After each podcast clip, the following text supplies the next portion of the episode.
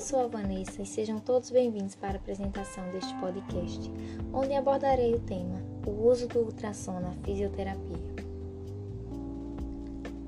O ultrassom terapêutico é definido como uma forma de onda acústica inaudível, cuja frequência para o tratamento por meio de vibrações são superiores a 20 mil Hz.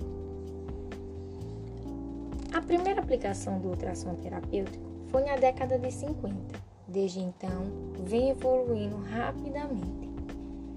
Atualmente, a energia ultrassônica é um dos recursos da eletroterapia mais utilizados na prática por fisioterapeutas, tendo como objetivo aumentar o fluxo sanguíneo local e assim favorecer a cascata inflamatória, reduzindo o inchaço e estimulando as células inflamatórias. Com isso, diminuindo a dor e auxiliando na regeneração tecidual. O aparelho ultrassônico costuma ser mais indicado para o tratamento de tecidos moles, mas também pode ser usado em questões que necessitem de uma ação anti-inflamatória analgésica e até mesmo para conseguir soltar pequenas aderências.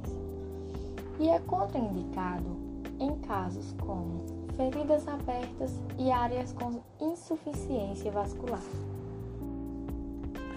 As ondas ultrassônicas podem ser aplicadas por dois métodos conhecidos: o método contínuo e o método pulsado, onde, na forma contínua, produz maior quantidade de calor decorrente da vibração de partículas celulares, que através do atrito entre si é produzido o efeito térmico, alterando o metabolismo e a permeabilidade das células, auxiliando na cicatrização das feridas e diminuindo o inchaço, sendo também mais eficaz no tratamento de lesões crônicas.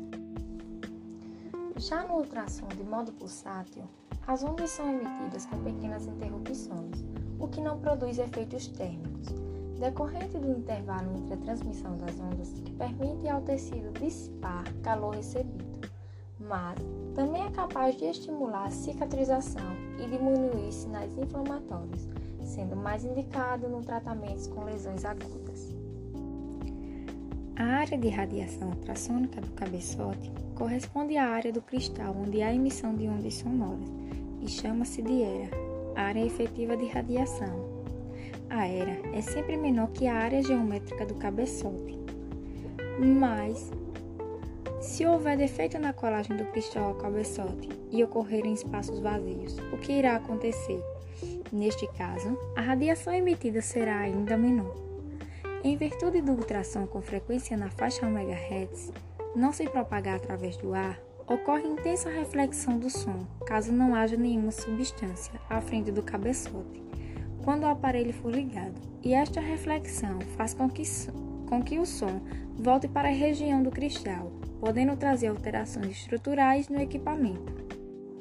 No implante metálico, 90% de radiação ultrassônica que chega é refletida e concentra-se nos tecidos vizinhos.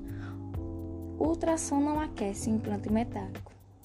Nesse caso, os pesquisadores concluíram que o implante metálico não induz temperaturas excessivamente altas, nem qualquer outro efeito deletérico no tecido. Se o fisioterapeuta quer tratar uma lesão profunda com músculos e tendões, ele irá utilizar a frequência de 1 MHz.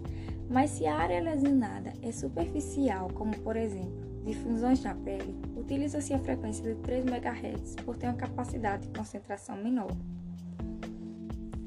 A terapia ultrassônica, sem dúvida, pode causar bioefeitos a curto e longo prazo, desde que os tempos de cicatrização, tanto muscular como epilial, possam ser respeitados.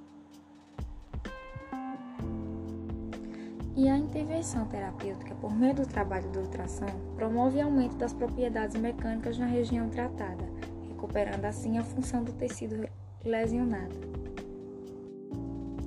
Concluindo aqui, o uso do ultrassom terapêutico promove redução significativa da dor e, por não apresentar relatos de eventos adversos em nenhuma das afecções citadas pelas revisões sistemáticas, pode ser considerado uma intervenção segura.